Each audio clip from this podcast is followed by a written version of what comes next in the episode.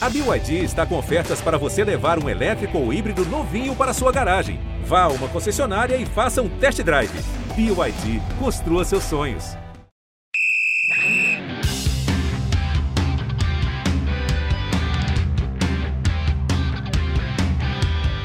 Uh, Já é a segunda vez e não sei quantas equipas no, no Brasileirão tiveram isto. Jogaram, a seguir recuperam e no terceiro, e no terceiro dia jogam, jogam outra vez. Eu volto a dizer, isto não existe em lado nenhum, só, só no Brasil e as pessoas que organizam e têm que tomar conta da marcação do, dos jogos têm que ter coragem. Têm que ter coragem para tomar decisões. E às vezes são difíceis, mas é para o bem de todos. É para o bem do futebol brasileiro. Não sou o único treinador a falar sobre isso. Acho que é um assunto muito sério, mas que ninguém no futebol brasileiro quer, quer saber disso. O assunto é recorrente, mas não pode deixar de ser falado, ainda mais na temporada 2021 do futebol, que ainda acompanha os efeitos de uma crise sanitária e de uma doença de impacto físico ainda não muito conhecida, seja entre os atletas ou então entre nós mesmos, seres humanos normais. O calendário do futebol segue o ritmo do mercado, mas a gente não pode esquecer que os agentes principais são seres humanos que dependem, pasmem só, gente, da parte física, ou seja, do próprio corpo. A preparação física para mais uma temporada intensa em meio à sequência de uma pandemia da Covid-19 é o assunto do Rodada Tripla, episódio de número 78, esse dia 26 de abril de 2021. Eu sou a Natais Matos, comigo Amanda Kestelman e tem também um convidado especial que, além de tudo, é meu amigo, Amanda. A gente trouxe, a gente só traz amigo aqui, como sempre, a cota amigo que atende o Rodada Tripla. A gente também vai falar no finalzinho do programa sobre a demissão do Ariel Roland, né, o pedido de demissão do agora ex-técnico do Santos mas para a gente chegar no impacto da demissão de um técnico, de mais um, né, ou de um pedido de demissão de um técnico, a gente tem que passar por um outro assunto muito relevante, que é o impacto do nosso calendário no futebol, né, Amanda? Porque vocês que ficam pichando os muros aí das CTs, é que ficam pressionando aí os treinadores que não têm tempo para trabalhar. Tudo bem, amiga? Como é que você tá? Eu queria que o pessoal que pichasse o muro treinasse um clube brasileiro um dia para ver como é que é, né? Fizesse ali tentasse fazer uma semana cheia de treino, porque não tem mais semana cheia, né? O, o esse ponto que a gente está trazendo aqui no Rodada Tripla, a gente já trouxe em outros momentos, né? A gente já discutiu o calendário aqui no nosso programa, mas nunca chegou tão nesse auge de falta de treinamento e sequência de jogos como a gente vive hoje. A gente sabia que isso ia acontecer quando o futebol ficou parado tanto tempo no ano passado por causa da pandemia, mas a gente, a gente, né, eu pelo menos, tinha uma pontinha de esperança de que a pandemia pudesse fazer a gente rever o nosso calendário ou rever as nossas prioridades em prol de um futebol bem jogado, de um futebol justo, de um futebol saudável, enfim, eu sou muito ingênua. A vida já me ensinou isso várias vezes, eu não aprendo. A gente não tirou nada disso, pelo contrário, a gente só piorou. É o signo de Sagitário que te faz ser Exato. assim. Você que está no de Sagitário deve estar me entendendo.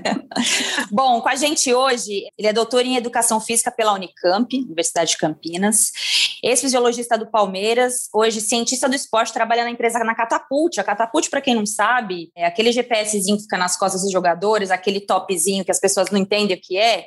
né? Ele, a culpa é dele, ele que trouxe essa tecnologia para nós. Tiago Santi, e além de tudo, meu amigo, que me introduziu muito assim nesse mundo da preparação física, na importância da preparação física no futebol, nesse mundo da ciência do esporte. Já de cara te agradeço muito por sempre ter acreditado muito nesse meu potencial de enxergar essa questão como um fator é, determinante aí para o desenvolvimento do futebol. Mas, Thiago, eu queria que você começasse falando um pouco do que você viu nessa última temporada em meio à pandemia, o principal impacto nos atletas que você monitora, que você acompanha. Oi, Ana. Oi, Amanda. Muito obrigado pelo convite. Para mim é uma honra estar participando aqui novamente do podcast. É, fico muito feliz pelo convite, né? Ana, amiga minha de, de cobertura do Palmeiras, anos e anos lá trabalhando no dia a dia junto com a gente, acompanhando o trabalho, a evolução que a gente teve né, no, no trabalho interno lá no clube, né? Sim. É, Ana, sem, na sua introdução, eu acho que você foi muito feliz em ressaltar que a gente ainda sabe muito pouco sobre a doença e sobre as sequelas, né, sobre variantes e principalmente sobre o tempo de imunidade adquirida aos atletas, né, ou às pessoas que adquirem a doença. Então, isso aí já é um ponto muito importante que você já colocou logo na introdução, né, porque também a gente sabe que os jogos como,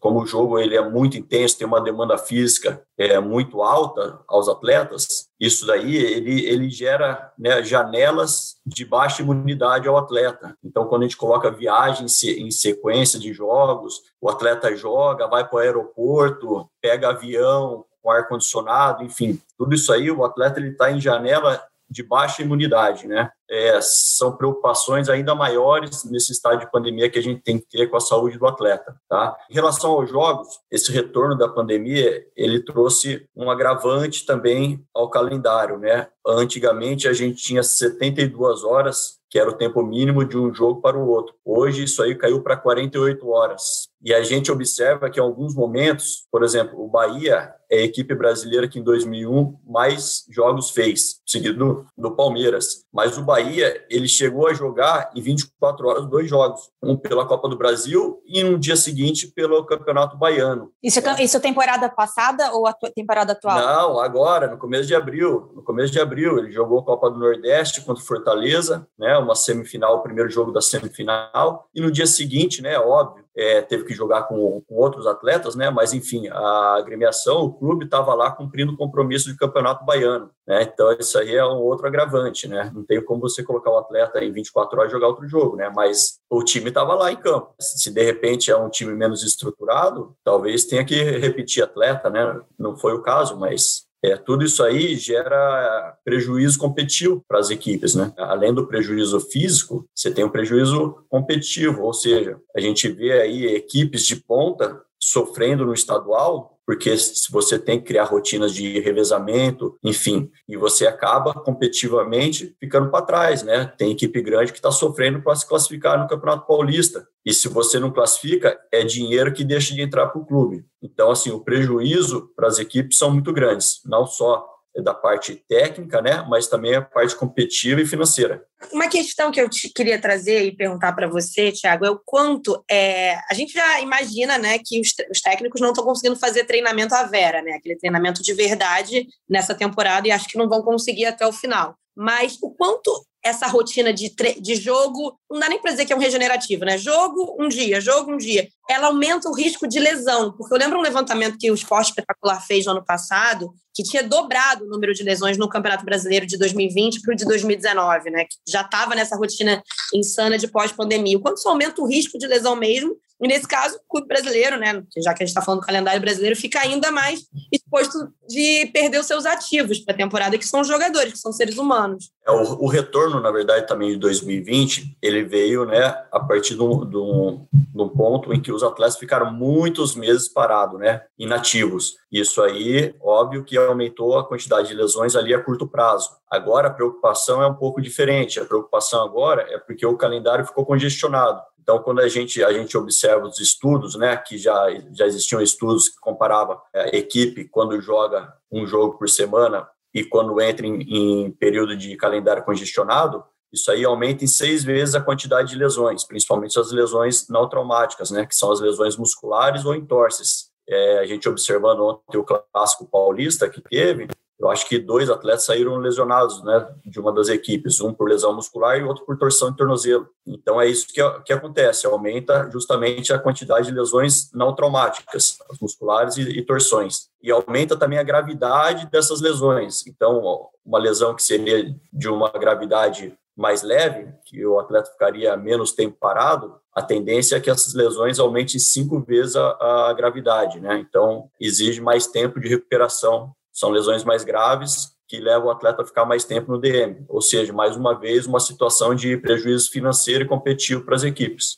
Ô, Tiago, para quem não conhece como funciona o dia a dia de um clube, eu acho que é interessante a gente falar sobre isso, porque muitas pessoas assim a gente vê, ah, mas o time não está jogando bem, ele não absorveu o, o, que o conhecimento do treinador, e aí eu não estou falando nem só da, da questão do, do lastro físico, né? Mas aí o time não está jogando bem. Só que assim, a gente não tem o tempo para treinar, você tem o tempo para descansar. Como que funciona uma semana de três jogos, assim, jogo domingo, quarto e domingo. Cada clube tem a sua especificidade, mas no, a grosso modo, assim, como é que funciona a semana para organizar para o técnico ter o contato com o jogador no campo, para vocês da preparação física trabalhar com prevenção de lesão, porque só não é, não é só tratar o que já lesionou, mas é também preparar aquele atleta para que ele não se lesione dentro de uma semana com três jogos. O futebol ele é, ele é muito complexo, né, em termos de demanda física, né? Então ele exige força, ele exige velocidade, ele exige resistência, enfim, é, são capacidades que no dia a dia tem que ser trabalhado nos atletas, né? A equipe quando ela faz três jogos na semana, né, domingo, quarta, domingo, domingo, quarta, sábado, enfim, o atleta ele tem uma necessidade de pelo menos, pelo menos porque isso aí é muito individual, de 48 horas de recuperação entre um jogo e outro. Mas hoje está tendo quase zero de tempo para poder recuperar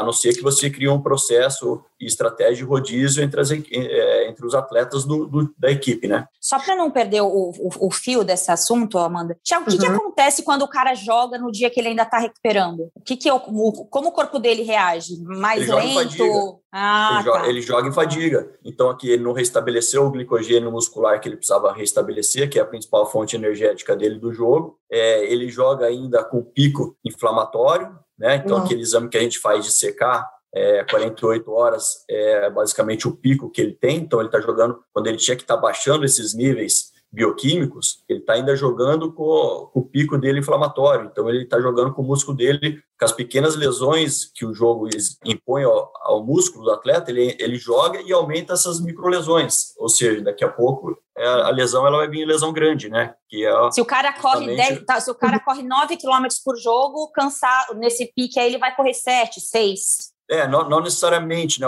em termos de volume, mas em termos de intensidade, sim.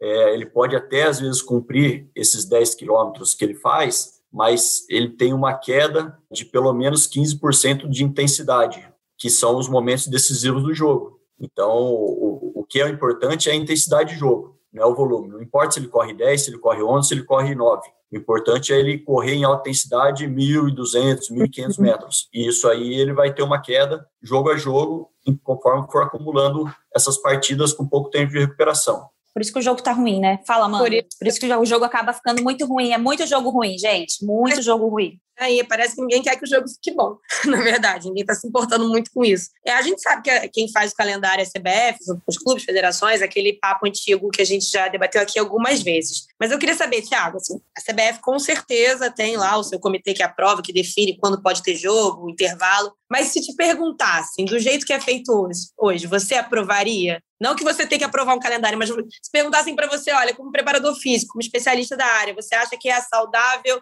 e deveria, pode continuar em, em, ocasiões especiais, como é atualmente? Ou você falaria, não, gente, vamos tentar dar uma segurada, desinchar esse calendário? É, Amanda, assim, na verdade, assim, o que a gente tenta entender, né, uhum. são algumas necessidades, né, principalmente parte financeira da, dos clubes, né, que precisa cumprir calendário, né, precisa cumprir determinada quantidade de jogos e o que foi acordado com as federações e com a confederação, né. Eu acho que deveria existir uma conversa mais próxima de repente entre um, um, grupo de fisiologistas, tá? Uhum. Igual quando acontece, com, com aconteceu o retorno, né? Teve um consenso médico, né, para poder determinar alguns parâmetros, algumas diretrizes de prevenção do Covid, né? E da mesma forma deveria ter tido essa essa mesma inclusão da parte dos fisiologistas para poder discutir esse calendário de 48 jogos, o tempo mínimo. Eu particularmente acho que não é saudável aos atletas, já falei, principalmente pela essa janela imunológica é, que tenha uma baixa da parte imunológica do atleta após o jogo, então o atleta ele se recupera mal e principalmente também pela quantidade de lesões que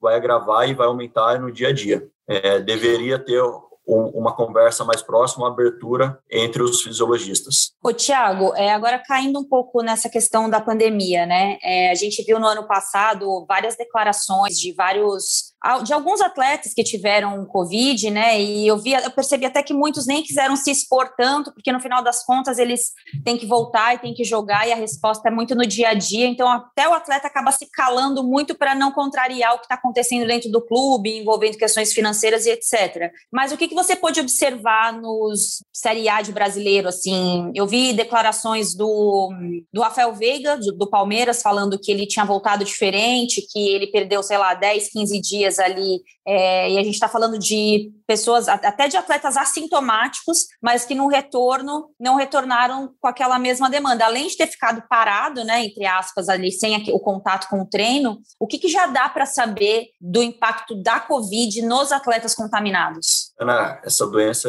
é, é, muito, muito estranha, né? Na verdade, assim, é, individualmente, cada um é, reage de uma forma, né? Então, mas de qualquer forma, você colocar em isolamento um atleta, um atleta, a gente pensa então no atleta, aquele cara que está no dia a dia, todos os dias, né, inserido no processo de treinamento, né? Então, quando você tem esse atleta afastado por 14 dias, ele perde muito da questão física dele, Sim. níveis de força e principalmente da especificidade do jogo, que são aqueles momentos que o atleta acelera, desacelera, muda a direção. Isso aí, a perda é muito grande. Então, por isso que o atleta cada vez que ele tiver um positivo de Covid e tiver ficar 14 dias é, afastado do, do, processo de treino, ele vai gerar mais um processo ali de uma semana, 10 dias para ele poder voltar naquele ritmo que ele estava, no mínimo, no mínimo. Então, assim, é, a gente vai ficar sempre perdendo em termos de qualidade para cada vez que testar positivo. E aí, cada equipe tem uma maneira de trabalhar, né, Ana? É, de repente, o atleta que é principalmente o assintomático, né, ele consegue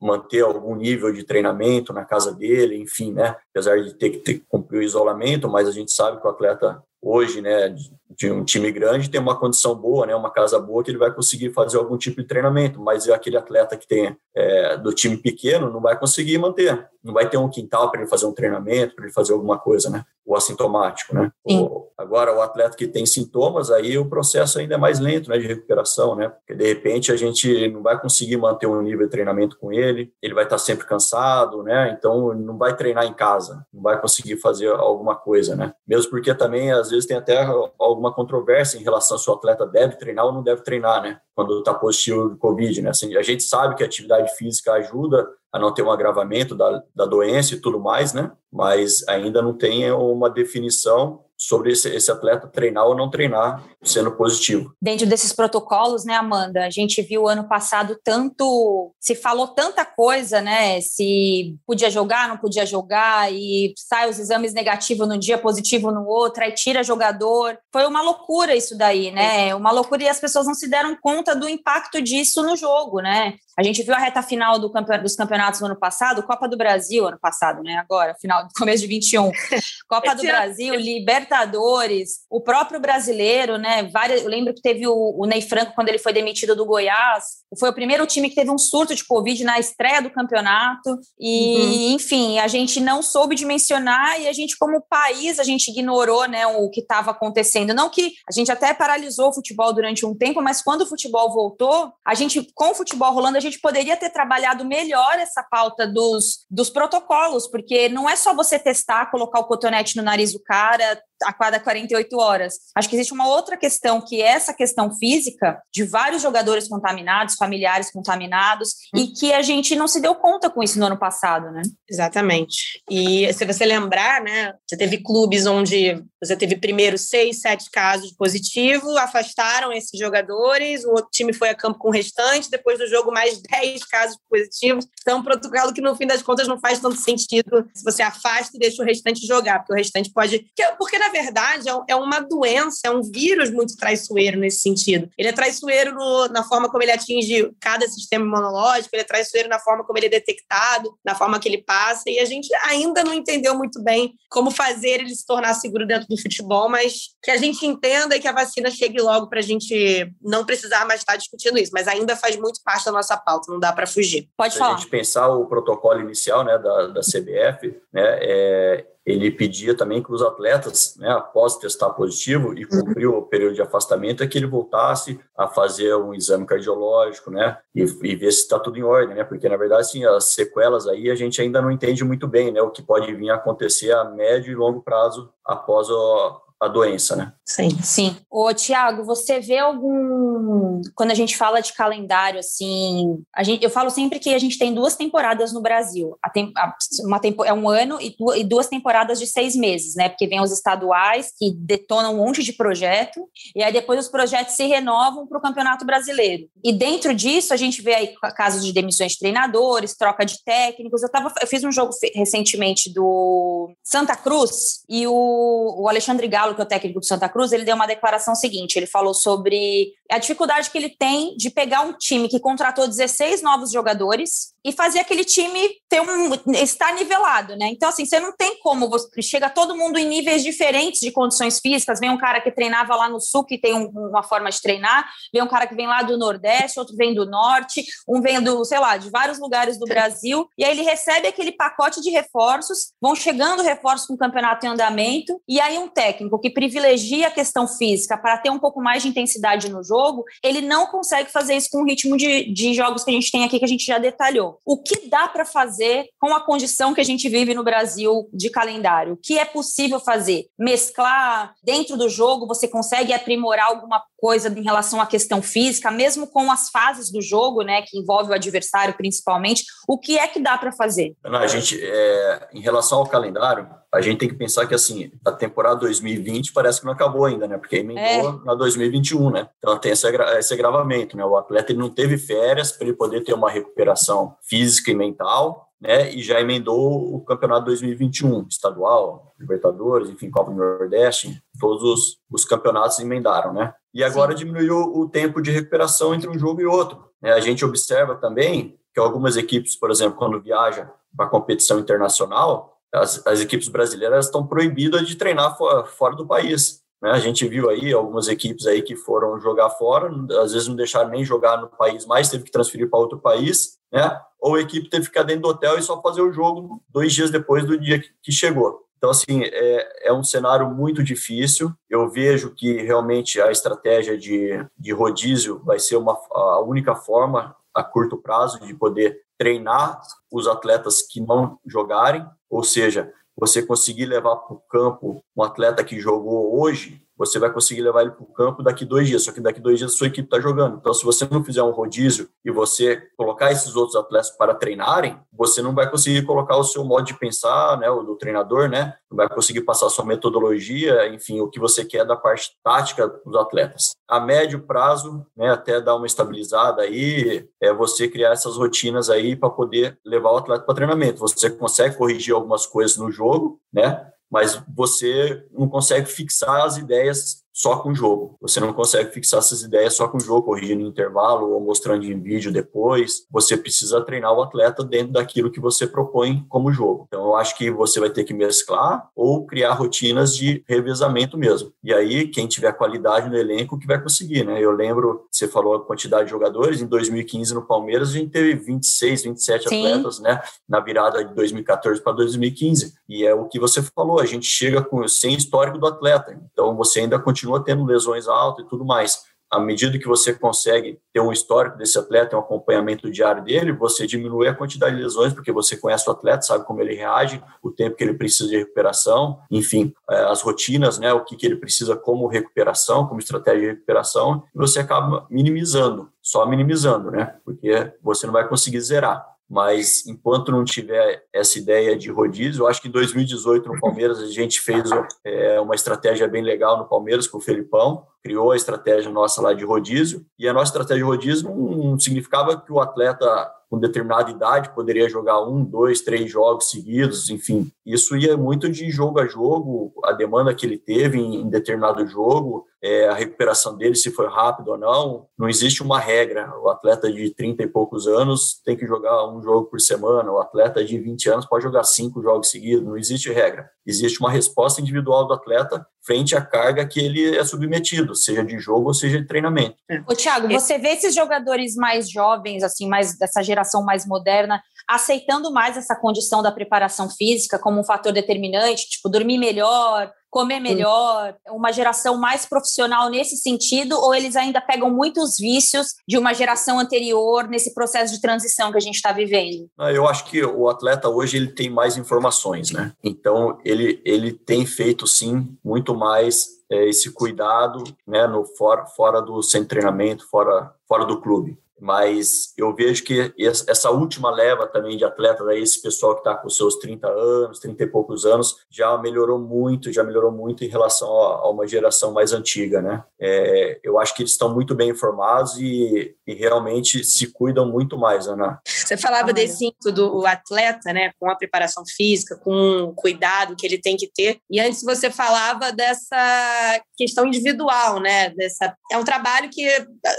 acho que é chamado também de prevenção de lesão mesmo, né? Que antecipa quando você precisa dar uma segurada e fazer um rodízio e segurar o jogador. É, mas você acha que o futebol brasileiro, isso trazendo para um macro, né? Torcedor, dirigente, ele está preparado para isso? Porque a gente vê muito a preparação física levando né, ao, ao, treinador, à comissão técnica, olha, precisa dar uma girada, principalmente nesse momento desse calendário mais, mais apertado, mas muitas vezes isso não é bem aceito, né? Porque isso às vezes significa você fazer um rodízio e tirar aqueles melhores, muito entre aspas, jogadores de um time titular. Você acha que isso já é mais bem aceito também pelo mundo do futebol fora de campo? Amanda, eu acho que o futebol ficou muito profissional. É, hoje a gente tem o diretor, que é o executivo de futebol, o gerente de futebol, são funcionários pagos, né? Não são mais os, os torcedores, né?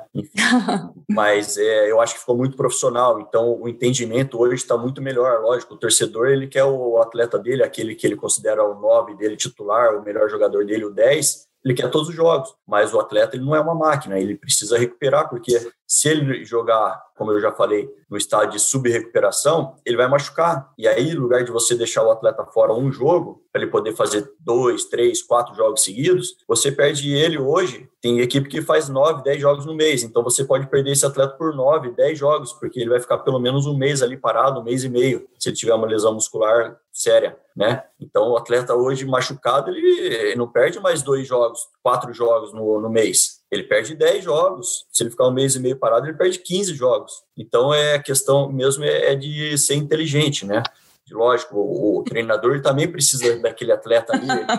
É, ele precisa do atleta dele, é, claro. é, o melhor atleta dele, que é todos os jogos. Mas também, se ele não, não for inteligente, ele vai perder o atleta dele por 15 jogos, por 12 jogos, porque hoje o, o Palmeiras aí faz 10 jogos no, no mês. Né? O mês de maio agora, o Flamengo vai, vai fazer 9 jogos. Então, não tem mais isso. Então, eu acho que hoje a, a fisiologia é, dá um suporte muito grande. E os treinadores, eles, eles têm esse entendimento mais bem embasado eu acho que esse curso da CBF que, que foi é, implementado e tudo mais, os treinadores, eles têm acesso à fisiologia do exercício, né? Eles têm acesso à preparação física. Então, hoje, é, o entendimento deles não é só mais da parte tática ou da parte de treinamento do campo. Uhum. Hoje, ele, a formação do, do, treinador, ele é mais global, ele tem essa parte da, da fisiologia, ele tem esse entendimento aí, sabendo que é, às vezes é para o bem do, dele mesmo, né, para ele poder manter o trabalho dele. É, é bem complexo, mas é, é, mais inteligente do que você querer jogar,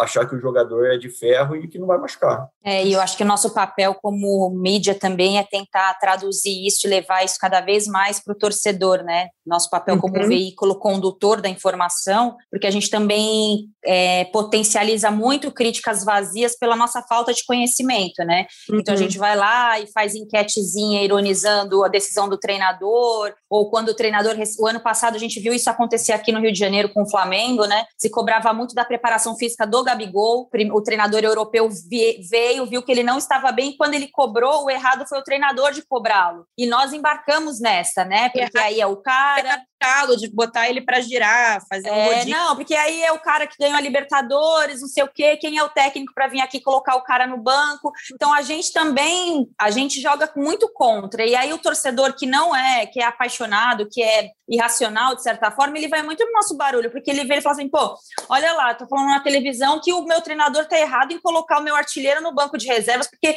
tá falando que ele não tá bem preparado fisicamente. E aí a gente é. fica com raiva do treinador a gente conduz a nossa, a nossa crítica pela imagem do treinador e a gente passa muito a mão na cabeça do, do jogador também, porque aí o jogador vai lá, é, é, muito mais fácil você mandar embora o treinador do que mandar embora o jogador. Enfim, eu acho que a gente tem um papel muito importante para ajudar a elucidar essas questões físicas que têm impacto direto no, no futebol, no jogo jogado, né? Tiago, para a gente é, terminar aqui esse tema, você vê um futuro? Você acha que tem alguma coisa que pode ser feito diferente? Você acha que vai mudar? Avaliando o que acontece nas outras ligas, porque assim, a gente eu vi Guardiola reclamando de calendário, Klopp reclamando de calendário, e eles jogam 35% menos do que nós aqui, né? Eles fazem a casa de 45, 50 jogos ano, a gente bate na casa de 80, né? Tá reclamando do quê? Chega aí para você ver o nosso problema. Pois é. é a, a, aqui o buraco é mais, mais, mais embaixo, né, Ana? Aqui é, é isso aí mesmo. A gente vê aí que então, o Bahia hoje já jogou 32 jogos, nesse ano, só nesse ano, né? Fora o que já emendou do ano passado, mas enfim, está com 32 jogos. É, o Palmeiras está com 31 jogos. E se a gente olhar aí a probabilidade do Palmeiras aí, né, que é uma equipe competitiva que chega nas finais das competições, vai chegar no, no final do ano com 80 jogos, 80 e alguma coisa. O calendário, Ana, é algo que a gente já tenta discutir há muito tempo. Ninguém é... quer abrir mão do dinheiro para mexer no calendário, né? Então, esse assunto acabou que a gente não, tem mais nem lugar de propriedade para falar sobre isso. Desistimos, né? É discutir calendário, Ana. A única é. forma aí da gente poder diminuir a quantidade de jogos, né? Tem que ver se as equipes é, podem né, ficar sem, sem esses jogos aí ou criar algum outro tipo de alternativa, que nem, por exemplo, o Atlético Paranaense em determinado momento jogava com equipe sub-23 do Campeonato Estadual. Agora, a gente sabe também que, às vezes, o campeonato estadual é, de São Paulo, se você jogar com uma equipe sub-20, sub-23, às vezes você, você pode até cair para a segunda divisão, né? Então, é, são, são níveis competitivos aí que você precisa pensar bem e acabar selecionando quais são os objetivos principais da, da equipe, né? É, Mas, no Campeonato é... Carioca, Thiago, só uma multa para quem poupar titulares depois de uma certa rodada. Então, realmente, não está nem um pouco preocupado com o que a gente está discutindo, eles estão preocupados com o próprio produto, né? Poupar é, pode causar uma multa aos times. Então, é realmente. É, é da mesma forma, quando você restringe a quantidade de inscrições, né, de, em algumas competições estaduais e tudo mais, né? Então, assim, é, se continuar desse jeito aí, fazendo jogos aí a cada 48 horas, é uma situação muito, muito difícil que não, não tem como, não tem como. Você tem que ter 40 jogadores na, na equipe para você poder é, fazer isso aí. E haja então, folha de pagamento, né? A curto é. prazo, assim, eu vejo que é, realmente é discutir calendário, algo que não foi feito ainda no futebol brasileiro, profundamente. Bom, Tiago, queria agradecer você participar aqui com a gente mais uma vez. Acho que é sempre bom a gente ajudar. É um papo, é um papo mais técnico,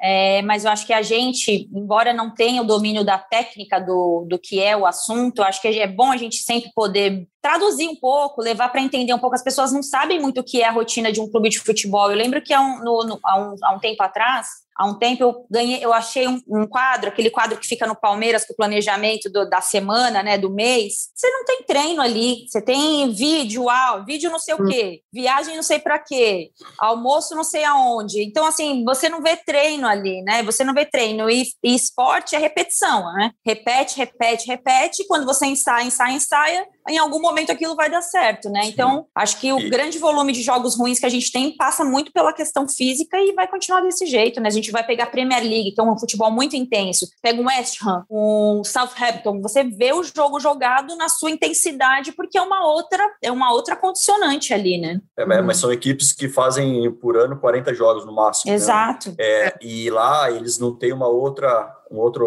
uma outra preocupação, que são os deslocamentos. Aqui a gente vai deslocar dentro do Brasil, que não sei quantas vezes maior do que uma Inglaterra, maior do que uma Itália, ou se a gente pensar no deslocamento que eles têm de Champions League, de UEFA, são deslocamentos muito curtos. É uma equipe hoje sai lá do sul, lá um Grêmio, um Inter para jogar Libertadores na, é, numa Bolívia, numa Colômbia, são horas de deslocamento. Uhum. Você às vezes tem que fazer escala em algum outro, né? Algum outro alguma outra cidade, se você pensar só no Campeonato Brasileiro também, você pega um esporte, um Fortaleza, um Ceará, quando sai do Nordeste para poder jogar no Sul, tem que fazer escala em São Paulo, tem que fazer escala em Brasília, no Rio de Janeiro. Então são viagens que acabam ficando muito longas e tudo isso aí prejudica a recuperação do atleta no dia a dia. Ai, fiquei deprimida. Deprimida é. agora. Toda vez que eu lembro que a gente não vai sair dessa, dessa caverna do dragão, que é o futebol brasileiro, me dá depressão. Tiago, é. obrigada, viu? Obrigada por participar aqui com a gente, por ajudar a gente a entender um pouco. Depois passa uns dados do Catapult aí pra gente, pra gente poder conectar os caras com mais. Poder... conectar com embasamento. É. Cara, certo, Ana. Obrigado. Eu que agradeço. Obrigado, Ana. Obrigado, Obrigado, Amanda. É para mim um prazer muito grande. Sempre que precisar, estou à disposição, tá bom? Obrigadão. Valeu. Valeu. Obrigada, Tiago. Tiago Santos, tchau, doutor tchau. em Educação Física pela Unicamp, ex-fisiologista do Palmeiras e agora também cientista do esporte. Bom, é, a gente agora também não pode, já que a gente está falando de calendário, né? Está falando de, de pressão, de tudo que envolve aí o campo. A gente sempre vai falar que acho que pelo menos uma rodada por mês a gente vai debater a demissão de um técnico de Série A de brasileiro, né, de, de futebol brasileiro. E dessa vez, 26 de abril de 2021, tem mais um pedido de demissão, que é o Ariel Roland, agora ex-técnico do Santos. Santos foi derrotado por Corinthians ontem, Campeonato Paulista, que vale absolutamente nada. Equipe reserva, o time veio se classificando da pré-Libertadores com, dois, com duas classificações na pré-Libertadores, né? Passou pela primeira e pela segunda fase mas perdeu o clássico, vinha ali com algumas questões, porque ele teve que usar né, o time bem misto, bem, às vezes até o time, terceiro time do, do Santos no campeonato estadual. Ontem, depois da derrota, rojões na porta da casa do Ariel Roland, é, ameaças também de torcedores, se é que a gente pode considerar assim, e é mais um técnico estrangeiro que pede demissão e dá uma banana para o futebol brasileiro e falem e, e dá o seguinte recado, Amanda: hum. vocês são loucos, vocês que se entendam, eu não tenho nada a ver com isso, se virem aí. É. É, a gente merece, né? Não dá para dizer que a gente não merece cada banana que a gente recebe nesse, nesse futebol brasileiro. Eu acho que é, o Ariel Roland, não nesse tema, né, que a gente abriu o nosso rodada tripla, essa questão da intensidade do calendário, preparação física, não é exatamente o motivo que faz ele mandar uma banana para o futebol brasileiro agora, no começo da temporada, né? Você acabou de falar, rojão na porta de casa depois de uma, uma derrota. E ele já Mas foi acho... sequestrado pelos barra bravas argentinos, né? Ele sabe o que, que é ficar tomando pressão de torcedor, né? É, teve gente que pichou, né? Tetra obrigação, se, enfim, ganhar uma Libertadores foi essa coisa mais fácil do mundo, né? No, dentro do nosso continente. Mas eu acho que também bate muito pelo que a gente conversou agora no começo do, do rodada tripla. Quantos treinos cheios, né? O Ariel Roland pode, pôde fazer desde que ele assumiu o Santos, quando ele teve à disposição dele o elenco completo? Basicamente nunca. Então, ele, ele entra e sai sem poder mostrar o, a capacidade e o que ele poderia fazer dentro do futebol brasileiro, porque o futebol brasileiro, na verdade, nem merece. Então, é exatamente o que você falou. Eu acho que é, acho que foi até você que falou isso mais cedo. Acho que eu li que você escreveu que o, o Abel Ferreira, qualquer momento, pode fazer o mesmo movimento. A gente espera que não, pelo trabalho que ele fez e vem fazendo no Palmeiras, pelo cartão de visitas que ele deu, que ele pode ajudar o nosso futebol andar para frente, todo mundo junto, sem separar estrangeiro de brasileiro, mas ajudar a evoluir mesmo. Mas é um que a qualquer momento também vai encher o, o saco disso aqui, gente. Já reclamou, que foi o tema do nosso programa, que não consegue treinar, não consegue trabalhar. Daqui a pouco é mais um que não vai aguentar essa maluquice que, como você bem disse, a gente está num hospício, né? Não é qualquer um que quer se hospedar num hospício. Eu lembro da saída do Eduardo Cudê no ano passado, né? Também com pressão aí, uma outra pressão, a pressão interna dos dirigentes do Internacional, uma questão que envolvia a formulação do elenco ali, contratações, etc. E aí eu chego à conclusão, chego à conclusão não, eu vou retomar uma frase que eu já tive em outros momentos, que isso mostra muita diferença do técnico estrangeiro para o brasileiro, né? Aqui no nosso caso, o estrangeiro ele não tem compromisso com a nossa, com o nosso caos. Eu acho que isso é um ponto. É, o cara não precisa vir aqui provar nada para ninguém, ele já tem a carreira dele, é, ele vem aqui para cooperar. É um sentido cooperativo. Ele não vem aqui para ganhar rios de dinheiro, até vai ganhar dinheiro, mas não é só isso, né? Ele pode ganhar dinheiro em outro lugar, não é só a questão financeira que determina a vida de um estrangeiro para cá. Trabalhar no futebol brasileiro é o sonho de muitos deles. O futebol brasileiro é ainda muito respeitado, é um sonho viver isso daqui. Acho que o maior exemplo disso, o Jorge Jesus, quando veio para cá, ninguém sabia quem era e agora ele continua desconhecido, né? Porque ou é o Flamengo que projetou ele, porque lá em Portugal também até agora não mostrou que é. bem, embora seja líder do campeonato. Mas eu acho que a gente precisa cuidar um pouco mais. Por que, que a gente fala que a gente valoriza tanto os técnicos estrangeiros em relação aos técnicos brasileiros? Não é só isso, gente. É conhecimento diferente, é outra visão de futebol. E a gente não dá tempo para os caras, a gente pressiona de todos os lados. E aí a gente favorece o quê? O cara que joga sal grosso no campo, ah, é. o cara que veste camisa de santo. Nada contra, tá, gente? Porque eu sou super religiosa, também uso sal grosso, também uso camisa de santo. Mas quando a gente está falando de futebol de, alta, de alto rendimento, esporte de alto rendimento, a gente precisa de profissionais. E não é o caso de uma grande parcela de técnicos daqui do futebol brasileiro. E quando a gente tem a possibilidade de trocar com um cara desses, a gente deixa que as coisas aconteçam dessa forma, né? E eu gosto da vinda do, do estrangeiro também, Ana, justamente porque como ele não tem compromisso com o que já vinha sendo, sendo feito aqui antes, ele toca em feridas que o técnico brasileiro claro. não, não está nem aí para tocar, porque faz parte daquilo. Então, eu acho que a vinda de técnicos estrangeiros, bons técnicos estrangeiros, já claro, porque tem técnico estrangeiro ruim, como tem técnico brasileiro ruim, bom e etc., ela traz uma visão fora do, da caixinha do que está acontecendo aqui. E eu acho que até a saída do, do Ariel Roland nesse momento também tem que ser um beliscão nesse sentido. Olha, isso não é normal. Não é normal eu estar trabalhando, terminar de, de comandar um jogo e ser acordado com, com um rojão na porta da minha casa. Vocês não podem normalizar isso. É o Abel Ferreira indo para frente da televisão e falando: gente, isso não é normal. Não dá para trabalhar assim. Não estou interessado se é, o quanto isso é importante para o clube, para o meu trabalho, isso, não é, isso, isso é impeditivo, atrapalha. Então, acho que a, a, visão desses caras pode ajudar a gente. Eu acho que não é melhor do que ninguém, não é questão de, ah, o Brasil não presta, não, sei. não, é, não é esse o ponto, que o técnico brasileiro não presta e o estrangeiro presta. É que eu acho que está na hora da gente mudar um pouco a visão. E eu estou achando que cada vez mais os caras que têm uma, uma cabeça diferente estão chegando e estão ficando de saco cheio.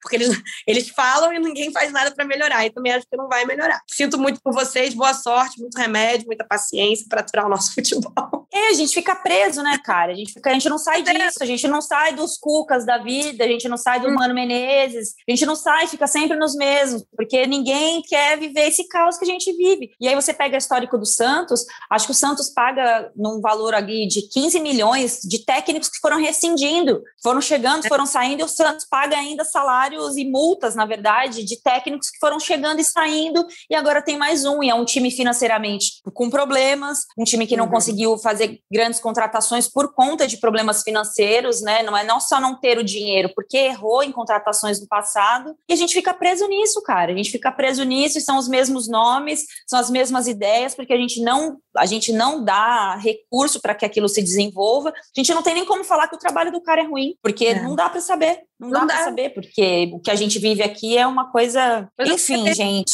Treinos, treinos, não é regenerativa, é treino mesmo. O Ariel Roland conseguiu dar desde que ele ficou ao Santos. Ele Deve ficou sem o Soteldo, porque o Soteldo viajou, é. aí não conseguiu voltar, e ficou um tempo fora. É. Aí ele vai substituir o Marinho, aí o Marinho faz cara feia, aí ele vai ter que jogar, ele vai ter que pôr o Marcos Leonardo, ele vai ter que pôr o, o Tim, porque o elenco tá em mutação, porque tem Libertadores pela frente. Gente, sabe? E, ó, Abel Ferreira, o próximo a entrar nessa pressão, já está vivendo, e acho também que muito dessa pressão vem muito de, time, de, de torcedores de times adversários. Então, assim, ah, o meu time ganhou tudo no ano passado, então vocês têm que copiar o meu time. Aí, se você não copia aquele time, é um fracasso o seu trabalho. E não é assim, gente. O nosso parâmetro não está no nosso vizinho, o nosso parâmetro está naquele potencial que a gente pode oferecer. É muito bom você olhar o jardim do seu vizinho e copiar e olhar e ver um norte, mas os times não podem se empolgar por isso. Ah, então o, o Flamengo ganhou tudo, então se você não fizer o que o Flamengo fez, então você é uma bosta. A, gente já falou o isso uma Palmeiras ganhou tudo no ano passado. Ah, se você não repetiu o que você fez no ano passado, você é uma merda. E aí a gente fica se mastigando e fica naquela guerra. E aí o jornalista, aí eu acho que entra de novo o nosso papel, nós da imprensa, né? Aí vai lá e fica comparando o Abel Ferreira com o Jorge Jesus. Gente, são realidades diferentes, situações diferentes, pessoas diferentes. E aí o torcedor cai nessa pilha, gente. Porque o torcedor fala assim, pô, tô vendo a Amanda Kesterman criticar o meu treinador, ela que é especialista no assunto, por que, que eu não posso criticar? Tô vendo a é. Ana Thaís, tô vendo o Led Carmona, sei lá, todos nós. Uhum. Então, acho que a gente tem um é. papel aí muito grande, impulsionado por rede social, manipulador, manipulação de dirigente, que pressiona e joga informação ali para queimar treinador. E uhum. a gente tá, a gente tá contribuindo muito pro futebol continuar do jeito que tá, gente. Desse jeito aí, a gente vai ficar mais 20 anos sem ganhar a Copa do Mundo. A gente contribui pro modismo dentro do. Principalmente quando a gente fala dessa questão do trabalho do treinador. Era o período onde. A gente conversou isso uma vez.